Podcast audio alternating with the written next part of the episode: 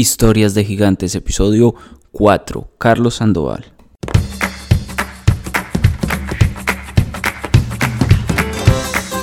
Hola, bienvenidos a Historias de Gigantes, el lugar donde entrevistamos a gente poco famosa pero excesivamente valiosa.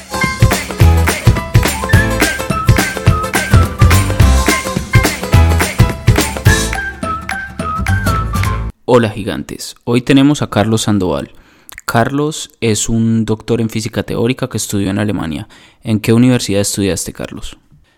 En la Universidad de Hamburgo. ¿Y cuántos años estuviste ahí, Carlos? Estuve cuatro años en, haciendo el doctorado, sí. Estuve unos, unos mesecillos más aprendiendo alemán y ahí recién llegado estuve un tiempo antes de empezar el doctorado, pero sí, algo así. Los meses que necesitabas para acomodarte y aprender el idioma. Sí, y, sí. ¿Y cuál fue el tema de tu tesis doctoral? Pues eh, yo estudié acá en, en, la Nacional, en, la, en Bogotá, uh -huh. eh, y en esa época cuando yo estudié física, pues las, eh, a mí la línea, digamos, de énfasis que me gustó fue física de partículas, pero el trabajo era un poco teórico era, no, no, existía, digamos, la parte experimental de la física de partículas. Entonces yo me fui inicialmente a hacer un trabajo teórico en física de partículas, que era lo que yo había hecho en, en el pregrado y en la maestría y en la, en la nacional. Entonces eh, en eso fue, fue mi tesis de, de doctorado. Excelente. Cuando, sí, cuando acabé el doctorado fue que ya cambié un poco y, y, y empecé a hacerlo de, física de partículas, pero experimental. Ah, muy bien. Y en palabras muy simples, ¿cuál era el tema detrás de la tesis teórica que hiciste?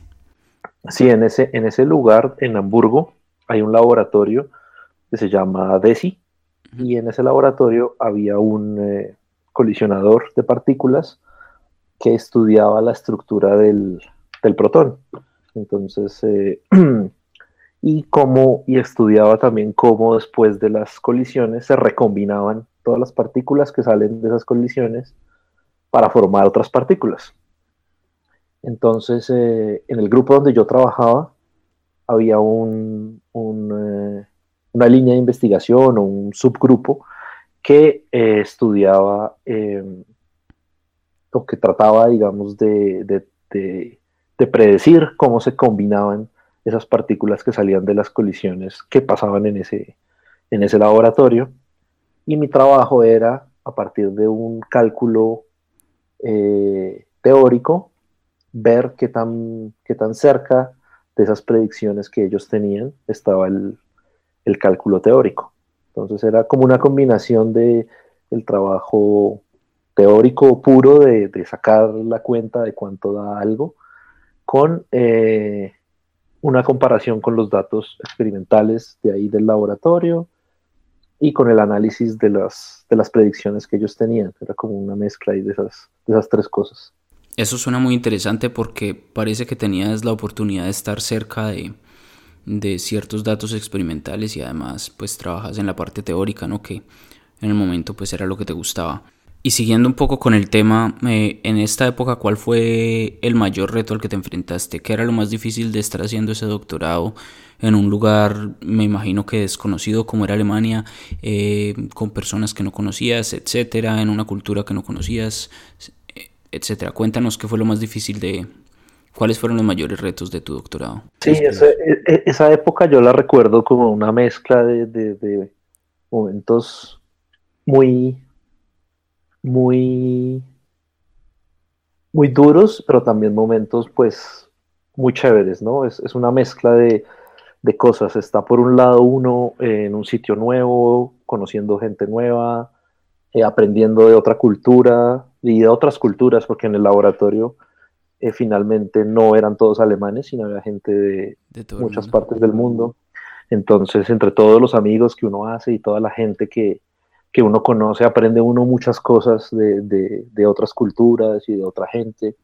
Y eso es muy enriquecedor y muy, y muy eh, lo llena uno mucho y lo, lo, lo, lo, cambia uno. Eso, eso yo creo que, que haber vivido eso eh, me cambió radicalmente y es parte de lo que yo, de lo que yo soy y de lo que voy a seguir siendo, ¿no? Esa, esa etapa es muy importante en mi formación en, todas, en todos los sentidos. Pero claro, está uno lejos, está uno, llega uno solo, tiene uno que empezar a hacer las cosas eh, por sí mismo y en, en, el ámbito laboral académico, digamos, al grupo donde yo llegué, era un grupo un poco difícil, la gente era difícil, eh, mi director de tesis era una persona difícil, que no aparecía mucho, aparecía cada seis meses eh, o más, entonces eh, e, esa parte fue, fue difícil, yo no, yo no disfruté mucho, digamos, haciendo el trabajo como tal, disfruté mucho el, el, periodo, la estancia y, y, eventualmente yo creo que también por eso, pues yo termino cambiándome a otra, a otra área, ¿no? Porque porque aunque aprendí mucho y fue una experiencia muy enriquecedora, yo me di cuenta también durante mi doctorado que no me gustaba tanto hacer eso, hacer la parte teórica, el trabajo, el trabajo de la física teórica es muy solitario, es un trabajo de tú llegas a tu oficina eh, contra el computador o un pedazo de papel y lápiz y ya, no, no hablas con mucha gente, no hay mucho, no es muy dinámico en ese sentido. Un poco solo contra el mundo, ¿no? Sí, y eso, y eso a mí no me gustó y eso me, eso, eso yo creo o lo recuerdo como, como lo que más duro me daba de, ese, de esa etapa, ¿no? Que, que la parte del trabajo era muy, era muy aislada, muy solitaria, muy... Sí, es una época un poco solitaria y difícil, pero si mal no recuerdo, en estos años en los que estuviste allá también pasó el Mundial de Alemania, ¿no? ¿No estuviste en ningún partido del Mundial? No, no. Yo finalmente lo que lo que viví en ese, en ese mes fue pues, la atmósfera de la ciudad donde yo estaba. Eh, sí, en, todos los, eh, en todas las ciudades ponían una zona, un fanfest de esos donde ponían pantallas gigantes y comida y bueno, y básicamente podía estar uno ahí todo el día viendo fútbol y estando con los amigos y entonces eh, en efecto fue un mes fabuloso para haber estado en, Alemania. Sí, sí, estuvo bien. Pero no, finalmente no, no fui a ningún partido. igual Colombia no fue ese mundial. Así que no había mucho que ver tampoco. Para los intereses nuestros ese mundial básicamente no existió. Sí, no. Ecuador, Ecuador creo que fue, sí. Ecuador, es Colombia en el mundial, sí, en esa Sí, algo así. ¿Y qué pasó el día que eliminaron a Alemania? Contra Italia, creo que fue el partido. Sí, la gente estaba, estaba triste, pero, pero no, en general el ambiente siempre, siempre fue muy bueno por ser, por ser eh, pues un país tan central en Europa. La mucha gente iba, mucha gente eh, también de otros lados vive en, en, Alemania, en Hamburgo. Entonces, eh, no, en general había gente de todas partes y no es tan, no, no es tan no, se siente tan duro como si, no sé, aquí en Colombia nos eliminan del mundial, que pues es obvio que, todo el mundo lo siente, ¿no? Ya. Entonces, eh, pero, pero sí. Bueno, y volviendo un poco al tema de la entrevista, entonces, eh, se acaba tu doctorado en física teórica y entras al ámbito laboral, ¿y qué empiezas a hacer? ¿Cuál fue, cuál fue tu nuevo tema de trabajo? ¿Cómo encontraste trabajo? ¿Qué pasó en ese momento? Sí, cuando yo, cuando yo acabé el doctorado, eh, estaba empezando a funcionar el, el LHC. Entonces, eh, ahí hubo como un, un pequeño boom de, esa área. Se abrieron diferentes posibilidades. Y, yo gracias a eso entonces pude cambiar de área de, de, trabajo. Yo no quería seguir haciendo física teórica y yo empecé a trabajar con, eh, con la universidad con la que estoy trabajando ahora, eh, en el grupo, el único grupo colombiano que está en, en, Atlas, que es uno de los experimentos del EDHC. Eh, entonces yo estaba buscando y me encontré con que el grupo estaba ofreciendo una posición postdoctoral para, para, trabajar en Atlas y era en Ginebra, era para estar en, en, el CERN dos años. Entonces eh, yo venía a Colombia a pasar Navidad y en esa, en esa avenida eh, hablé con, con la jefe del grupo de investigación, me entrevistó y, bueno, empecé a trabajar en, Atlas. Eh, lo primero que, empecé haciendo fue trabajo que en, el, gremio se conoce como trabajo de performance, que es básicamente eh, un trabajo de calibración y estudio de cómo se ven los objetos y las cosas que salen del, detector. Para entender bien los datos uno tiene que, tener claro y haber medido muy bien lo que ya conoce para poder descubrir cosas nuevas. Uno tiene que, entender muy bien eh, las cosas que sí conoce y que salen de los datos que uno tiene. Entonces, eh, ese fue mi primer, mi primer trabajo, fue empezar a trabajar con, con esas cosas. Eh, y hacer diferentes tipos de calibraciones y, bueno, empezar a, sobre todo, empezar a, a, meterme mucho en la dinámica del, del, del, trabajo en una colaboración tan grande. Estas colaboraciones son monstruosas. En ese momento creo que Atlas tenía, no sé, 3.000 personas o algo así, pero creo que hoy puede ser el doble o 5.000 o algo así. Sí, entonces... Eh, trabajar en ese entorno pues es, es particular, es, especial, tiene, tiene sus cosas, tiene sus cosas buenas, tiene sus cosas malas, eh, pero, pero claro, toda esa dinámica era nueva para mí. Y, bueno, pero yo llegué a, a, Ginebra en el momento que el, que el acelerador estaba empezando a funcionar y y entonces pues fue, fue un buen momento para estar ahí, para aprender mucho, para, para involucrarme mucho en, en, toda esa dinámica del, del, trabajo en colaboración con mucha gente. Y como, como había dicho ahorita, yo venía de trabajar solo, con, yo con yo, y entonces eh, para mí toda esa, ese descubrimiento de poder trabajar con más gente, eso fue muy positivo. Claro, cambia el mundo totalmente, ¿no? una diferente perspectiva. Y, y, entonces después del postdoc, ¿qué pasó? Eh, ¿Cuál fue el siguiente paso después? Bueno, luego de, de acabar esos dos años ahí, eh, me, me, ofrecen la posibilidad de seguir trabajando con, con la universidad, pero eh, en Colombia. Mm. Entonces, la propuesta es pues que yo tengo que venir acá y pues vincularme como profesor a la universidad. Eh, mi trabajo entonces se convierte en una mezcla de dos cosas. Mi trabajo como profesor en la universidad, dar clase, estar en las actividades pues, de la universidad, lo que, lo que sea, y el trabajo de investigación en, Atlas, que pues también, que también tendría que seguir, ¿no? Entonces, eh, al final del, del, de, ese, de esos dos años, en, el CERN en Ginebra, pues yo decido devolverme y estar eh, y tomar el, puesto este de profesor acá en, Bogotá. Ah, veo. Y esta mm, enseñar es una actividad muy distinta a la investigación, ¿no? ¿Cómo fue la experiencia, el cambio?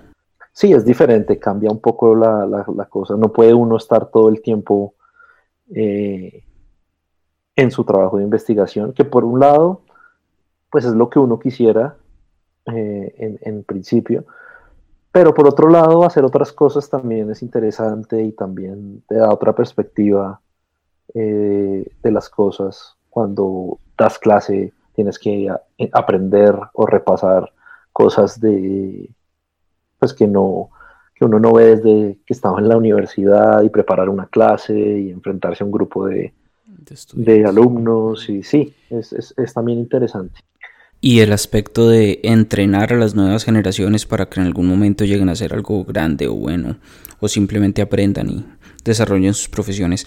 ¿Cómo se siente eso? ¿Qué, qué experiencia te deja eso? Sí, eso, es, eso a mí me gusta mucho hacerlo y eh, yo hago, yo trato de hacer lo más que puedo actividades de, divulgación, eh, donde básicamente le cuenta uno a la, gente qué es lo que se hace en este tipo de experimentos, eh, cómo se, se, haría o se hace un descubrimiento o cómo se miden las cosas que medimos. Eh, la gente después del, 2012 que se descubrió el, el Higgs y todo esto, pues se volvió un poco conocido dentro del público general que era el LHC y, digamos que, la gente no es, no es, tan ajena a la existencia del experimento como tal, entonces les interesa y, y, hay gente que le interesa mucho y que ha leído mucho y que está pendiente y que y eso es muy chévere darse cuenta que, que, que a la gente le interesa, que la gente está pendiente, que no es como que no está uno, uno haciendo algo que a nadie le importa y que... Exactamente, que uno está generando un poco de interés con todo el mundo, ¿no? Sí, entonces, eh, entonces sí, yo trato de hacer ese tipo de actividades. Yo hago una, unas actividades fijas con estudiantes de colegio dos veces al año, mm. eh, donde ellos usan datos reales del experimento y aprenden a, a identificar ciertas cosas y en los datos y es una actividad de todo el día que yo hago un par de veces. ¿Esas son las famosas masterclasses? Sí, exacto. Eso es una cosa que se llama eh, International Masterclasses y es una actividad de todo el día. La idea es que eh, al mismo tiempo que yo estoy acá en Bogotá con los estudiantes de varios colegios, hay alguien en Perú haciendo lo mismo, alguien en Argentina, alguien en, eh, Venezuela y al final de la tarde nos reunimos todos y pues por videoconferencia y compartimos un poco las experiencias del día. Entonces los chicos pueden eh, hablar con la gente de otro país, ver cómo les fue, eh, les cuentan que les, les, gustó mucho, que no les gustó, que les pareció difícil, que no. Entonces eh, es chévere. Sí, incluso en otros países, ¿no? Por ejemplo, cuando yo estuve en Bélgica en el postdoc también así hicimos eso una vez y, era lo mismo, pero versión europea. Sí. Excelente. Y bueno, y ya como para rematar este ciclo, ¿y entonces en qué estás trabajando ahora? ¿Cuál es la investigación que estás haciendo ahora? ¿O eh, cómo estás afectando o cambiando el mundo en este momento con tu trabajo? ¿Cuál, cuál es el resultado al que aspiras llegar o etc.? Eh, no, pues por ahora, eh, un poco en línea con, con los, eh, las necesidades del, del, experimento y del proyecto, eh, lo que estamos haciendo es buscar eh, lo que nosotros llamamos física nueva, que es, son, es identificar o poder descubrir alguna señal, alguna pista, algún indicio de las cosas que no están explicadas en el esquema que nosotros tenemos de cómo funciona todo, ¿no? Entonces, dentro de eso hay mil posibilidades, eh, hay muchas opciones para, buscar física nueva y básicamente en este momento cada, cada grupo que está en, el LHC o en estos experimentos está buscando eso, ¿no? Cada uno está en un grupo diferente buscando, buscando algún indicio de alguna cosa que pueda aparecer. Y esa es como la esperanza de todos, que algo aparezca, lo que sea, pero que aparezca algo. Em, y yo en particular trabajo en, eh, en, la búsqueda de una partícula exótica que es un neutrino, pero no es un neutrino como los que existen, que sabemos que existen, que tienen una masa muy pequeña, sino unos que tienen una masa grande, una masa considerable y que esos no, no los hemos visto. Eh, pero si llegaran a existir o si llegáramos a descubrirlos, pues nos darían esas pistas o esos indicios de, física nueva que estamos buscando, ¿no? Sí. Ya, eso suena todo muy interesante. Eh, excelente. Investigación de frontera colombiana, ahí, latinoamericana, pongámoslo así. Em, bueno, cambiando un poco de pronto el ritmo, volvamos al pasado. ¿Qué pasó antes del doctorado? Incluso de pronto un poco cómo era la vida de Carlos Sandoval cuando era niño, cuando estaba en el colegio, cuando estaba en la familia, etc. ¿Cómo era eso? ¿Qué nos puedes compartir o nos quieres compartir de esa etapa de la vida? Eh, no, pues mi familia, eh, yo tengo una hermana y pues vivía con ella y con mis papás.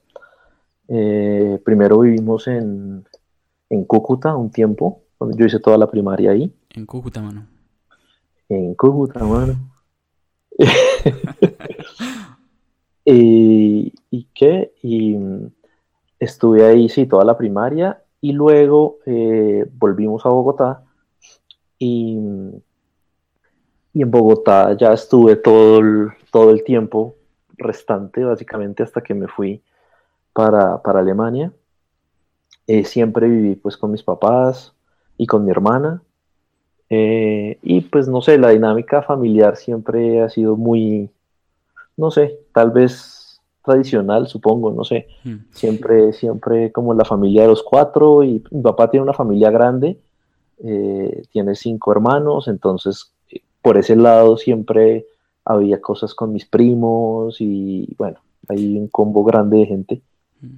A mí me gusta mucho preguntar este tipo de estas preguntas es porque la mayoría de las personas siempre tiende a pensar que alguien que estudia física y hace un doctorado en física teórica y después se va a física experimental y trabaja como profesor de física y hace investigación de frontera, eh, generalmente la mayoría de las personas los catalogan como genios y dicen como no, pues es que de pronto este tuvo eh, una niñez que era muy distinta a la de los demás o como etc, etc. a mí lo que me gusta de esta pregunta es que uno muestra más o menos que, que en realidad no, que en realidad eh, la parte de la infancia y de la familia y todo era muy normal, simple y llanamente en algún momento pues hubo alguna, algún tipo de inspiración que lo llevó a uno a estudiar lo que estudió.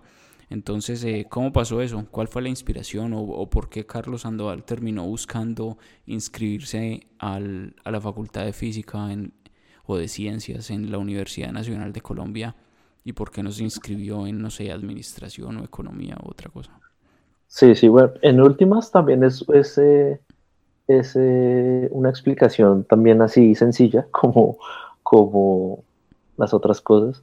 Eh, yo simplemente por eh, mi educación en el colegio y eso, yo sabía que yo era bueno para unas cosas y malo para otras.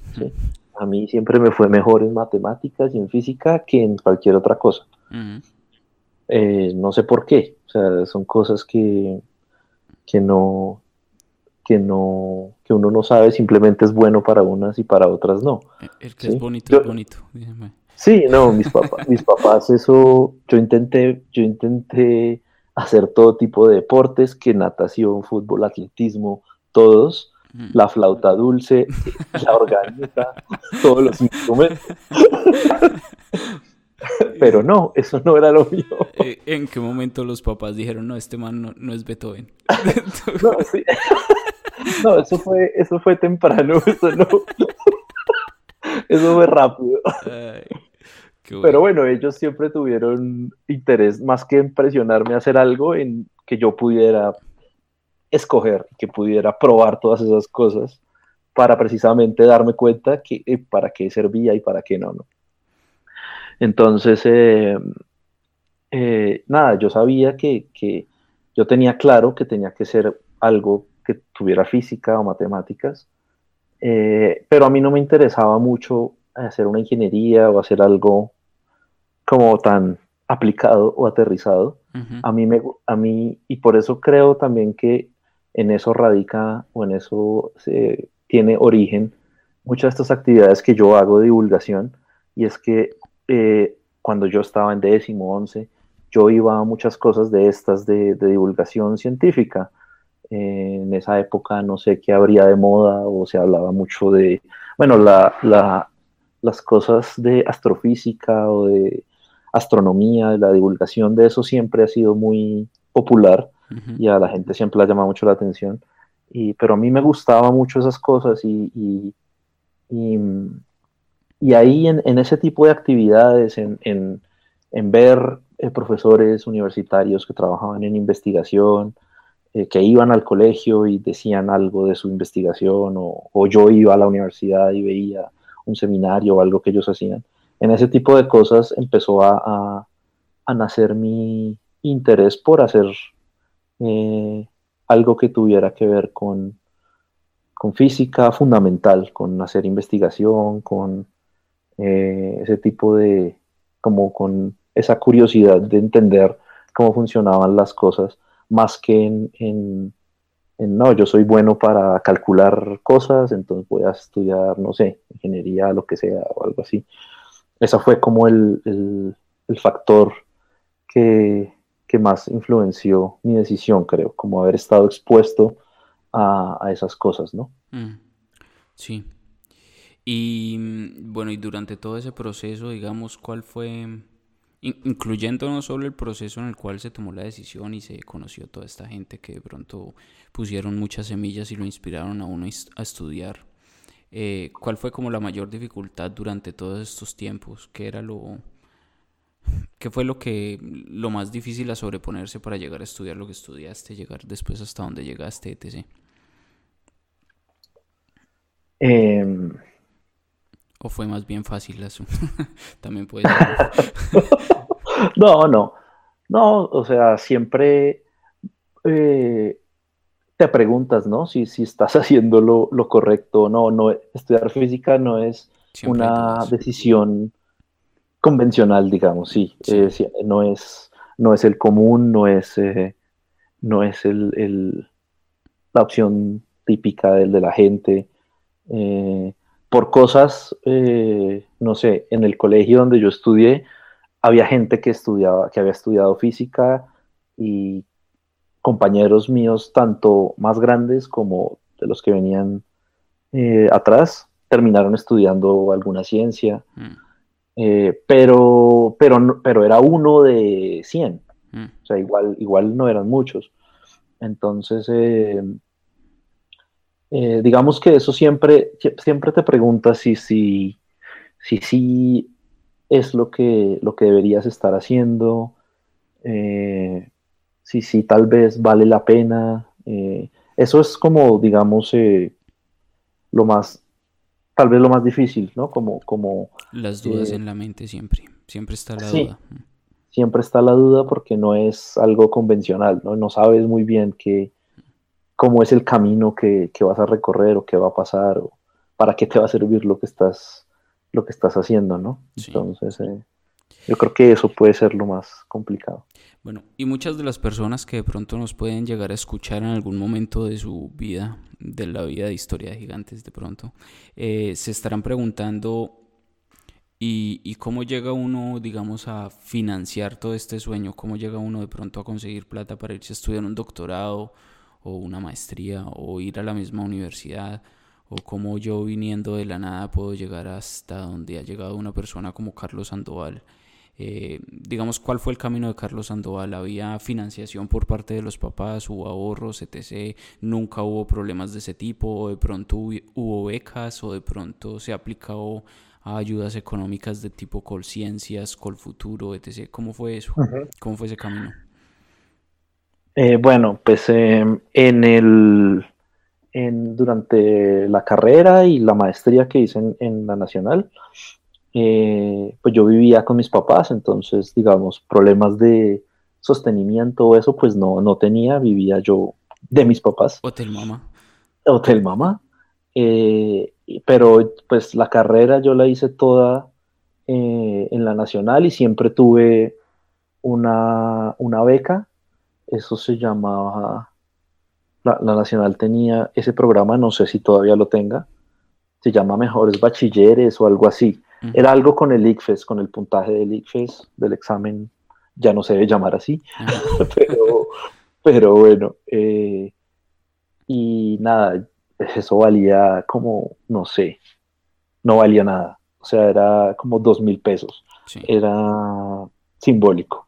Entonces, eh, la carrera, digamos, no, no, no me costó nada en, ese, en ese sentido. Eh, luego para irme, eh, en mi caso particular, yo tenía una, un crédito beca de estos de Colfuturo. Mm. Entonces eh, yo me fui con eso y cuando llegué a Alemania después de los primeros dos años, me ofrecieron una, una beca allá en, donde yo estaba era como un, ¿cómo se llama eso? Eras como asistente del, de profesor. Ya.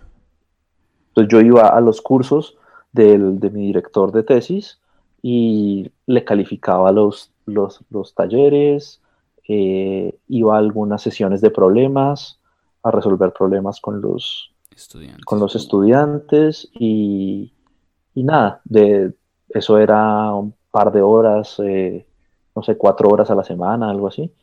Y a cambio de eso, entonces, pues te pagan un sueldo de, de estudiante de doctorado. Claro. Entonces eh, tuve eso por los últimos dos años del, doctorado. Ese fue, ese fue digamos, mi, camino.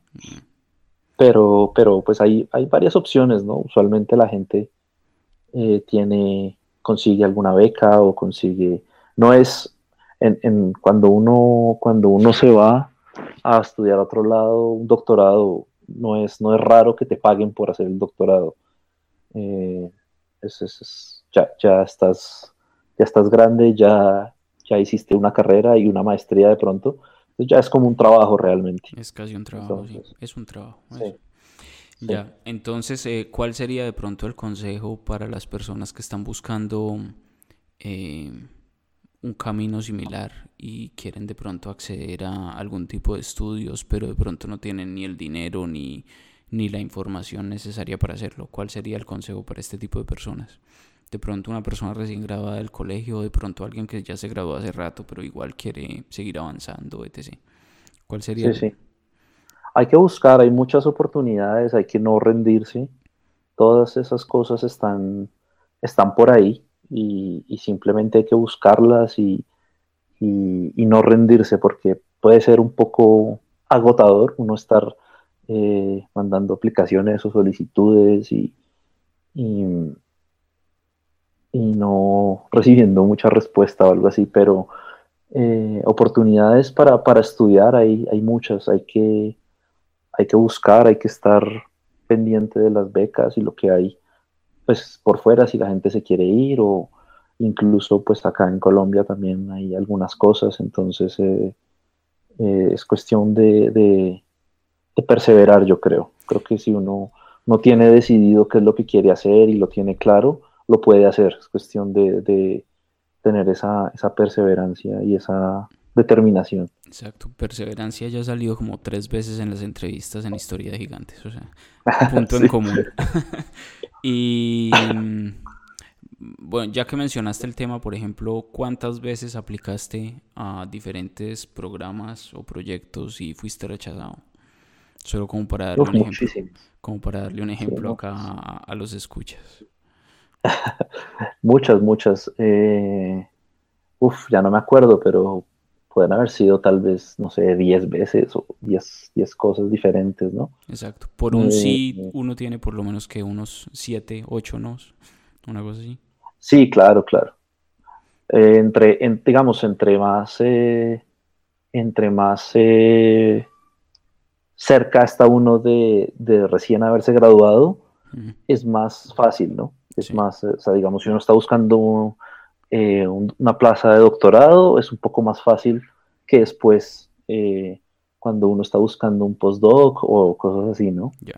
Eh, luego cuando estuve buscando postdoc, no, pues ya ni, eso sí no me acuerdo, eso sí no puedo contar cuántos nos o cuántas veces ni me respondieron. O sea, ese, ese, proceso es, es, es largo y sí. Más brutal más rudo. Sí. Ah, bueno.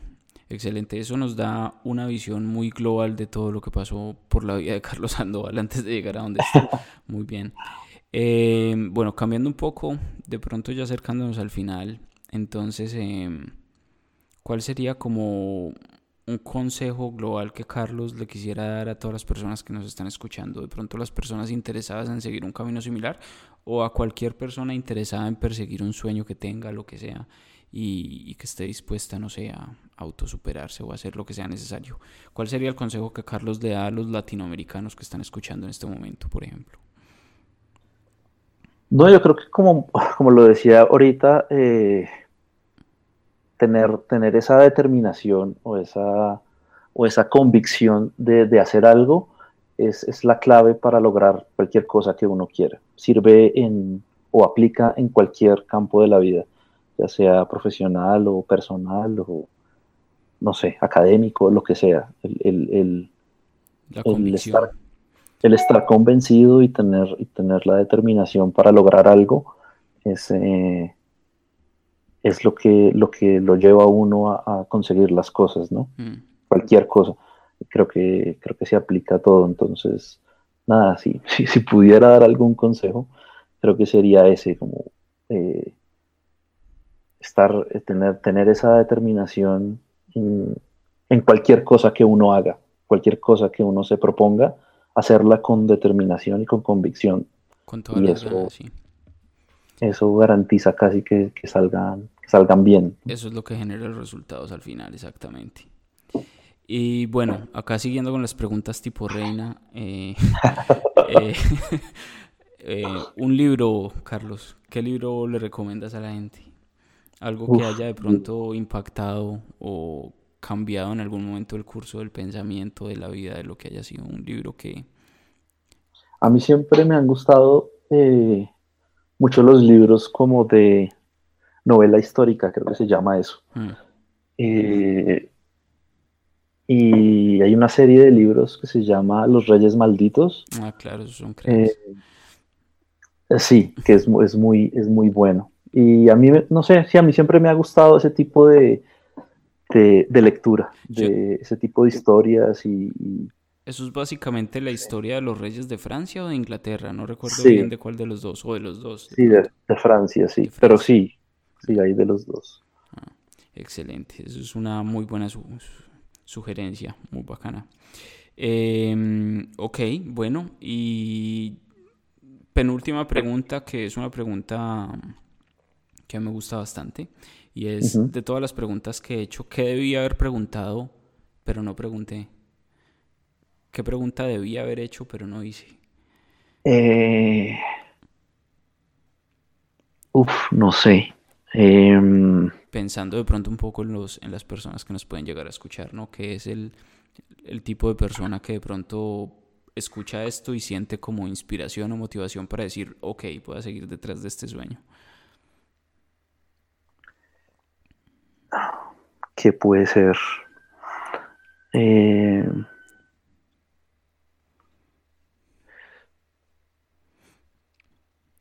Igual si no hay nada, no hay nada tampoco, ¿no?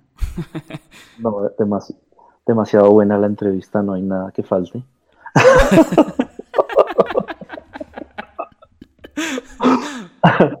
no, no sé, me, gusta, me gusta que, que, que, que mm, que me has preguntado por mi vida, digamos, personal, por eh, mi familia, ese tipo de cosas. Estoy de acuerdo en que, en que tal vez eh, em, si uno estudia física y trabaja en este tipo de cosas, la gente piensa que, no sé, tiene una imagen muy rara de uno, porque me ha pasado también varias veces que, en la gente que te conoce y que, te, y que va a estas charlas como las que yo hago de divulgación y eso, tú te das cuenta que tienen una imagen muy, muy rara de, uno y uno pues es una persona normal. Casi, casi que idólatra, ¿no? Como, es como sí, no sé, no, creo que te idolatren, pero sí se imaginan algo muy apartado de, la, de la vida cotidiana y real de cualquier persona y pues uno tiene una vida normal y, y, real, entonces, eh,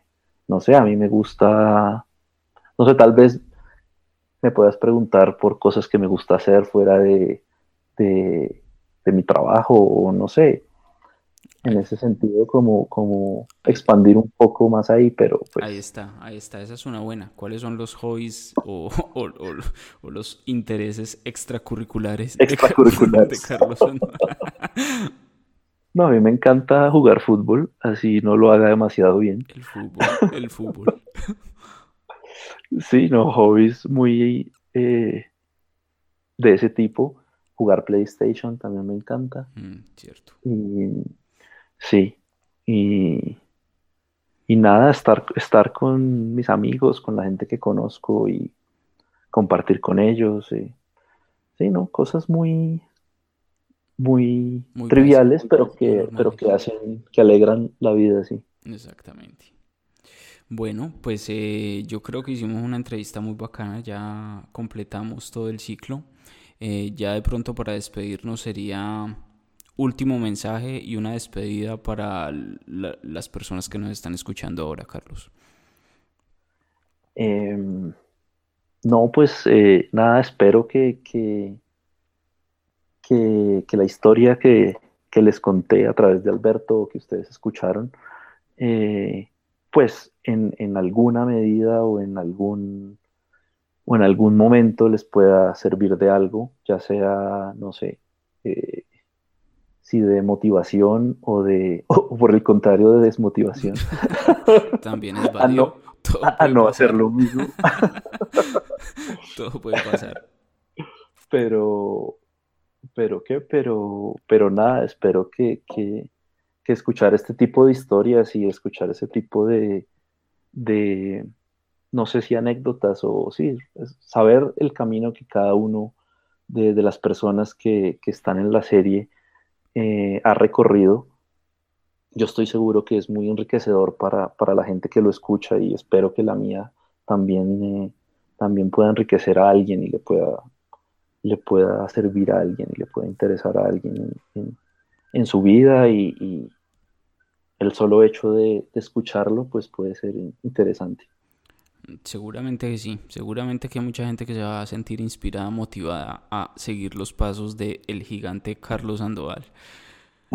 Carlos, muchas gracias hermano por la entrevista, esto estuvo muy bueno. Eh, no, Alberto, a ti. Y a los escuchas de historias de gigantes, muchas gracias por la atención. Hasta la próxima. Gigantes, gracias por escucharnos. Esperamos que hayan disfrutado el episodio tanto como nosotros. Hasta la próxima.